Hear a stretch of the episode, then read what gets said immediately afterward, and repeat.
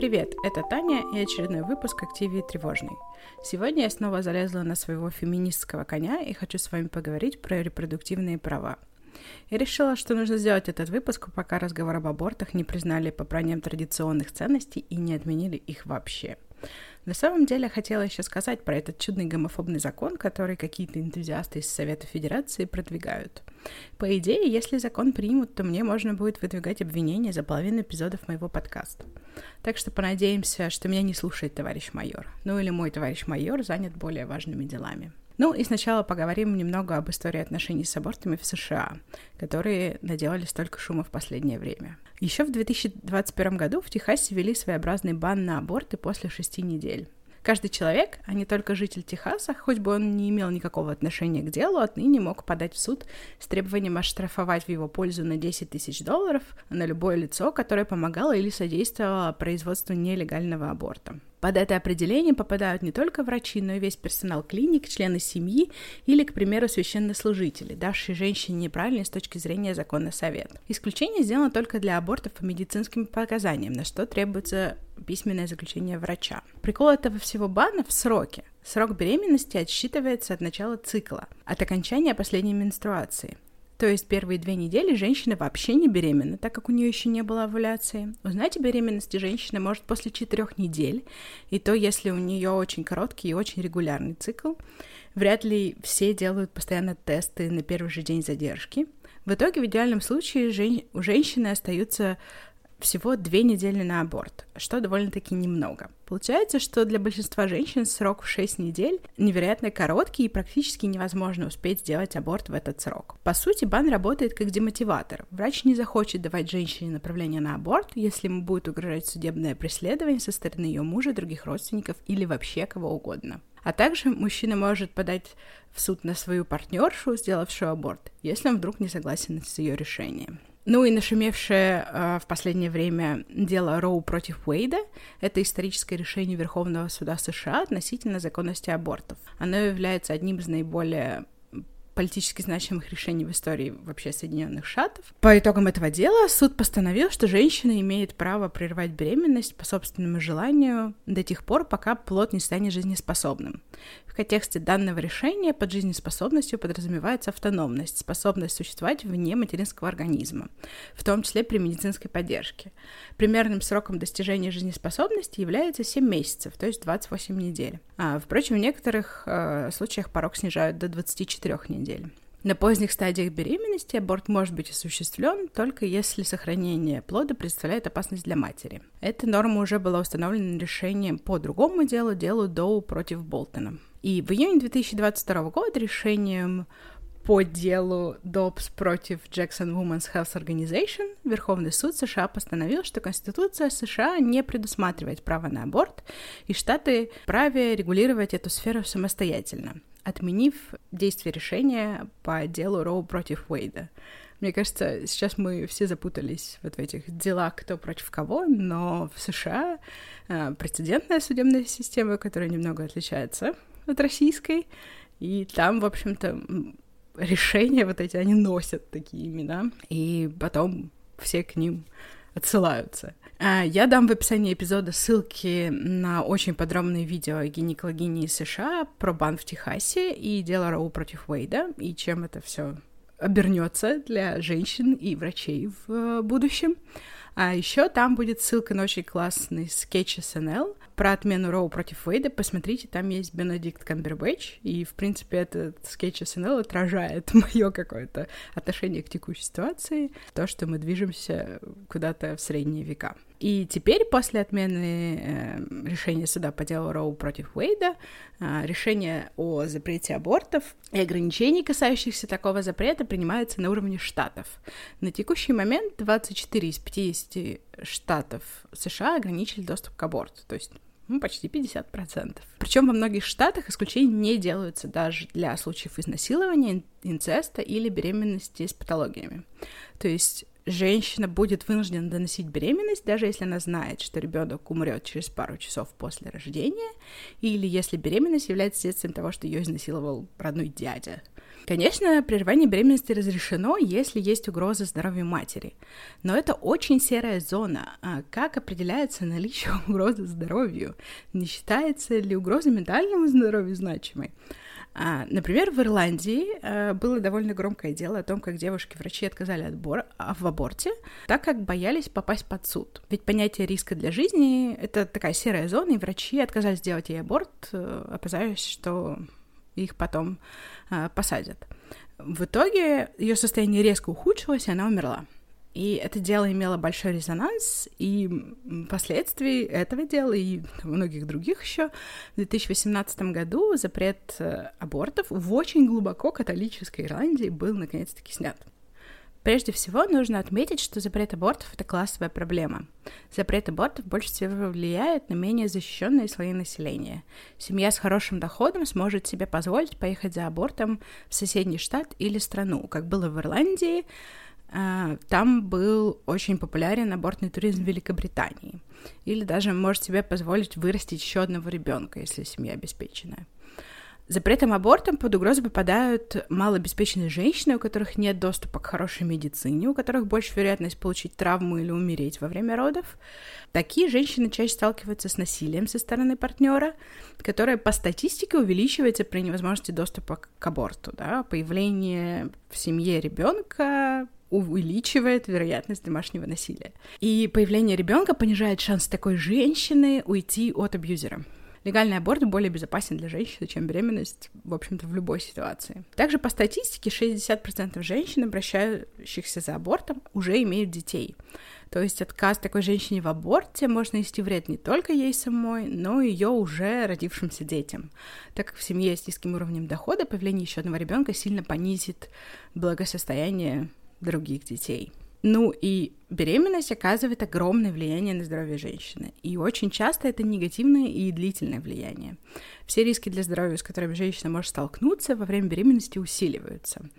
А, я дам в описании ссылку на статью о влиянии беременности на здоровье женщины. Если вы сейчас беременны, не читайте.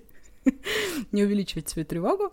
Но мне кажется, что это очень полезная информация, так как у нас в обществе материнство всегда подается как непрерывное счастье с бегом по ромашковым полям, и очень редко говорят о том, как беременность и материнство сказывается на физическом и ментальном здоровье женщины. И я считаю, что это несправедливо.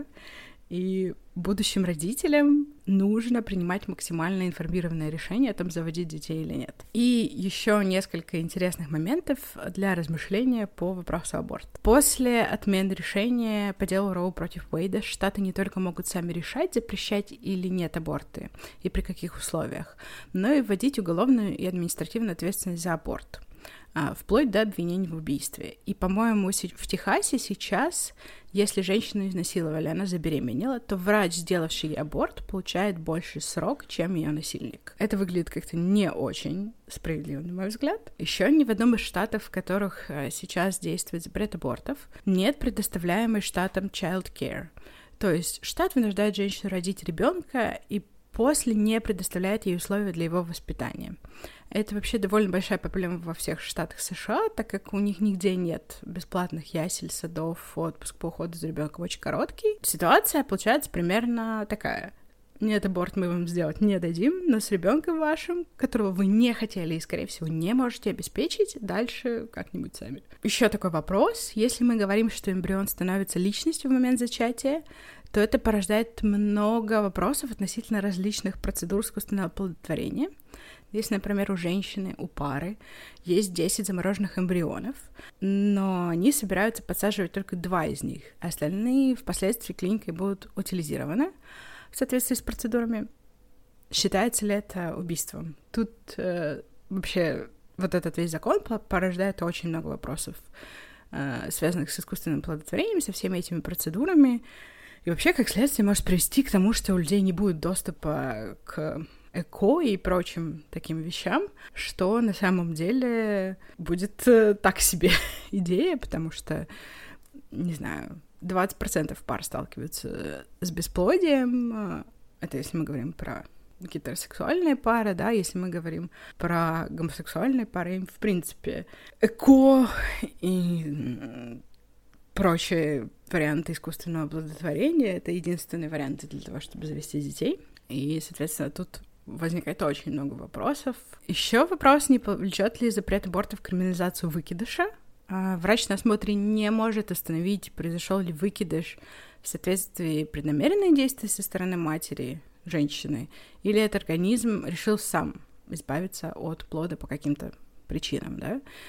Например, вот ситуация. Девушка ехала с превышением скорости и попала в аварию. После, после аварии у нее случился выкидыш то, в принципе, в суде можно доказать, что она намеренно ехала с большой скоростью, намеренно попала в аварию, чтобы вызвать у себя выкидыш, и, получается, она совершила убийство. Еще огромный подводный камень — это, конечно, права трансперсон. А, я вот весь подкаст использую слово «женщина», просто потому что мне на английском-то непонятно, какую терминологию нужно использовать, на русском и подавно. Но если в законе прописано, что у женщины нет доступа к аборту, то может ли транс-мужчина получить аборт? Ну, потому что по факту он мужчина. Но это нам еще предстоит узнать, потому что, мне кажется, в связи с вот этим отменом, да, несколько следующих лет мы будем видеть э, какие-то новые законодательные акты, изменения э, в правилах и развитие этой ситуации. Ну и, в принципе, любимый аргумент про, про лайферов — это предоставить эмбриону права человека. И одно из этих прав, конечно же, право на жизнь. Но в таком случае у нас эмбрион получает право, которого нет больше ни у кого. Это право использовать чужое тело для сохранения собственной жизни. Мы не можем принудить родителя стать донором для своего, ну, как бы уже родившегося ребенка. Но почему-то мы можем принудить женщину быть живым инкубатором. С этим у пролайферов нет никаких проблем. Но, кажется, почему меня волнует запрет на аборты в США, где, в общем, это Америка, где мы, и почему нас должно волновать изменения в их законодательстве. Но мы живем в глобальном мире, и если такая большая страна, как США, лидер свободного мира, как они себя называют, может отменить аборты, то другие страны могут взять с нее пример. И два года пандемии уже отбросили нас назад в пути, в пути за равные права женщин. И запрет абортов наносит прям сокрушительный удар по положению женщин в обществе.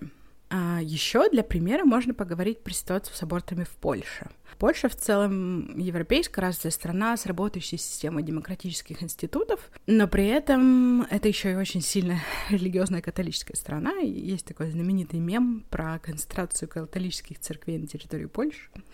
В общем, их там очень много. И сейчас аборты в Польше практически полностью запрещены, в том числе при наличии плода неизлечимого заболевания. При этом уголовная ответственность за совершенный аборт э, может возлагаться как на врача, так и на женщину. И опять же, какое да, нам дело до Польши, но вот сейчас беженки с Украины, которые, может быть, планировали сделать аборт э, в Украине э, до того, как им пришлось оттуда бежать, или забеременели в случае изнасилования, столкнулись с тем, что они не могут получить доступ к аборту в Польше, в которую они были эвакуированы.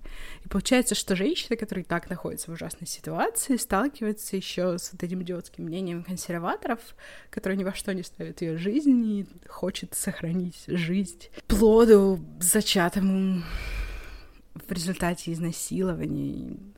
И это, главное, она была вынуждена бежать в страну, с как-то законодательством, которое ограничивает ее права по сравнению с правами в той стране, в которой она жила. В общем, это жуткая совершенно ситуация. Я слышала, ну, читала несколько историй э, от волонтеров э, про вот это, и, и я не знаю. У меня прямо сердце разрывается, когда я такое вижу, потому что женщины и так э, были вынуждены бежать из своей родной страны, а теперь еще оказывается вот в такой ситуации. Ну и какая же ситуация с абортами в России сейчас? В России, на самом деле, в наследство от э, Советского Союза досталось довольно либеральное законодательство по абортам. Аборт можно получить до 12 недель, в случае изнасилования до 22 недель, в случае осложнения и риска для жизни матери на любом сроке беременности. Однако я читала, что врачам дали возможность отказываться проводить процедуры по религиозным причинам. В таком случае, если врач один на сельскую больницу и отказывается, то женщины вынуждены ехать в более крупную больницу в другом населенном пункте. Но что не у всех, опять же, могут быть деньги и время. Еще, конечно, в России врачи уговаривают пациенток не делать аборт. В интернете можно почитать кучу историй про апелляции к религии, совести, вообще предложения типа «вы родите, а я выращу». А, так что теоретически доступ к аборту в России есть, но на практике может получиться, что не всегда. Ну, еще, я думаю, многие видели фотоанкеты, которые девушки выдали в частной, в частной клинике Иркутска перед абортом. Например, там были такие вопросы. Там много вопросов, я дам ссылочку на пост в Инстаграме, но вот э, я выбрала четыре вопроса, мой топ. Знаете ли вы, что множество болезней является прямым следствием аборта? Ну, тут надо начать с того, что это полная брехня из советских женских консультаций, давно уже доказано исследование, что качественный аборт, сделанный квалифицированным специалистом, не приводит к каким-либо длительным последствиям, в том числе бесплодию. А вот беременность, как я уже говорила ранее, представляет собой значительную угрозу для здоровья женщины. А, вопрос второй. Если бы вы были гинекологом, стали бы вы делать аборт? Ну, если бы я была нормальным гинекологом, то, конечно, бы я стала делать аборт. Третий. Вы готовы к посмертной встрече с душой ребенка? Вот тут, мне кажется, уже начинается просто мракобесие. У нас пока светское государство, и какого частная клиника начинает задавать женщине теологические вопросы, я вообще не понимаю. А и четвертое, мое любимое, если бы вы знали точно, что этот ребенок свою первую зарплату принесет вам и вообще будет очень послушным ребенком, тогда бы вы согласились не делать аборт. Я не знаю, что здесь отвечать. Мне кажется, это какой-то полный бред, херня полная, просто предложила бы женщинам, которые получают такую анкету, просто до каждого вопроса в анкете писать, идите нахер, не ваше собачье дело. Ну и важный вывод, о котором забывают всяческие пролайферы, которые борются за законодательный запрет абортов, это аборты нельзя запретить, можно запретить только легальные аборты. На самом деле статистика показывает, что снижение количества абортов в клиниках не приводит к росту количества детей. То есть количество абортов как минимум сохраняется, они просто переходят в подполье, что в свою очередь увеличивает женскую смертность. Ну и раз уж мы говорим о правах женщин, я хочу вам посоветовать разных штук на эту тему. А, во-первых, документалку Netflix э, Keep Sweet, Pray and Obey совершенно невероятные четыре серии про мормонскую секту в США.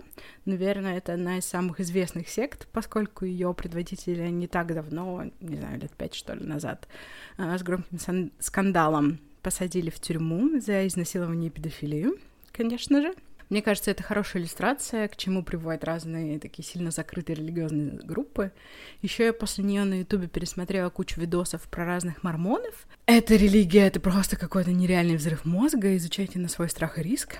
Я примерно неделю залипала на видосы про всяческие церемонии и правила, и теперь у меня рекомендации Ютуба на 50% состоят из бывших мормонов и бывших хри- христианских фундаменталистов. Мне такое смотреть довольно интересно, но если у вас очень сильно подгорает от сексизма, расизма и гомофобии, то в рассказах про религиозные секты такого, конечно же, очень много. Я, пожалуй, дам в описании ссылку на видос с прикольными фактами про мормонов. Я прям повеселилась с некоторых из них. Еще одна безумная документалка Netflix Our Father про врача-репродуктолога, который вместо донорской спермы использовал свою собственную. Это дело было где-то в 80-х. И я уже как-то рекомендовала подкаст Immaculate Deception на ту же тему, но про врача в Нидерландах. В документалке речь идет о враче из США, и на момент съемок фильма было найдено почти сотня его детей. И одна из целей, в общем, инициативной группы этих детей в том, чтобы признать подобные действия насильственными действиями сексуального характера, поскольку сейчас э, этому врачу никаких обвинений предъявить нельзя. Они там судили с ним по поводу обмана, потому что он там что-то говорил, потом это оказалось неправдой, но за это он получил лишь, в общем-то, штраф а уголовного наказания никакого. Он пока не случилось. Если говорить об американской судебной системе, то я еще хочу порекомендовать книгу Шанел Миллер «Know My Name». Это мемуары девушки, которая была жертвой по довольно громкому делу о сексуализированном насилии в Стэнфорде. А, на меня больше всего произвело впечатление то, какое разрушающее действие этот судебный процесс имел на ее жизнь и на сколько суду наплевать на это все влияние. Суд волнует лишь то, что может быть разрушена жизнь обвиняемого, ведь мальчик подавал надежды. В целом, очень хорошая книга о том, что в судебной системе чаще всего просто наплевать на жертву. Еще могу порекомендовать на тему аборта прекрасный фильм «Никогда, редко, иногда, всегда» о том, как две девушки, две сестры едут в Нью-Йорк, так как одной из них нужен аборт. Это очень красивый и такой пронзительный фильм об абортном туризме, а, которого сейчас в США, конечно же, станет гораздо больше. Еще раз мы на теме абортов, то можно упомянуть и тему Child Free. А, на эту тему у меня для вас есть прекрасный роман «Олив» а, писательницы Эммы Ганнен. К сожалению, я не видела его перевод на русский, но я видела его перевод на украинский.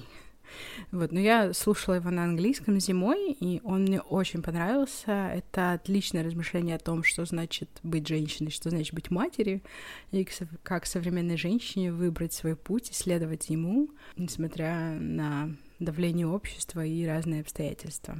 И в качестве вывода я хочу напомнить, что права женщин — это права человека. По статистике, более равноправные общества развиваются значительно лучше. Доступ женщин к образованию и работе позволяет всему обществу быстрее и эффективнее развиваться во всех сферах. Запрет абортов представляет собой риск для жизни и здоровья женщин, а также ограничивает их доступ к образованию и работе, так как статистически забота о детях все еще ложится на плечи матери. Запрет абортов — это лишение женщин права на владение собственным телом, и я не понимаю, почему тема запретов абортов постоянно всплывает, когда у нас столько нерешенных вопросов. Только в России около 400 тысяч э, воспитанников детских домов. Во многих странах нет хорошо оплачиваемого отпуска по уходу за ребенком и доступа к бесплатным яслям и детским садам. Но правящие элиты все еще озабочены тем, чтобы управлять нашими матками. Напоследок хочу попросить э, вас всех поддержать организации, которые помогают женщинам в трудных ситуациях. Если вы в России, то вы можете поддержать фонд «Сестры». Они делают потрясающую работу, помогая женщинам в э, тяжелые времена. Если вы не в России, то поддержите, пожалуйста, аналогичные организации в своей стране. Или, например, поддержите Women for Women International. Они очень крутые и точно направят ваши деньги в нужное место. Например, сейчас они активно помогают женщинам Афганистана и беженкам из Украины. Ну и спасибо большое, что послушали меня. Подписывайтесь на подкаст на всех подкаст-платформах. Подписывайтесь на меня в Инстаграме. И до следующего выпуска. Пока!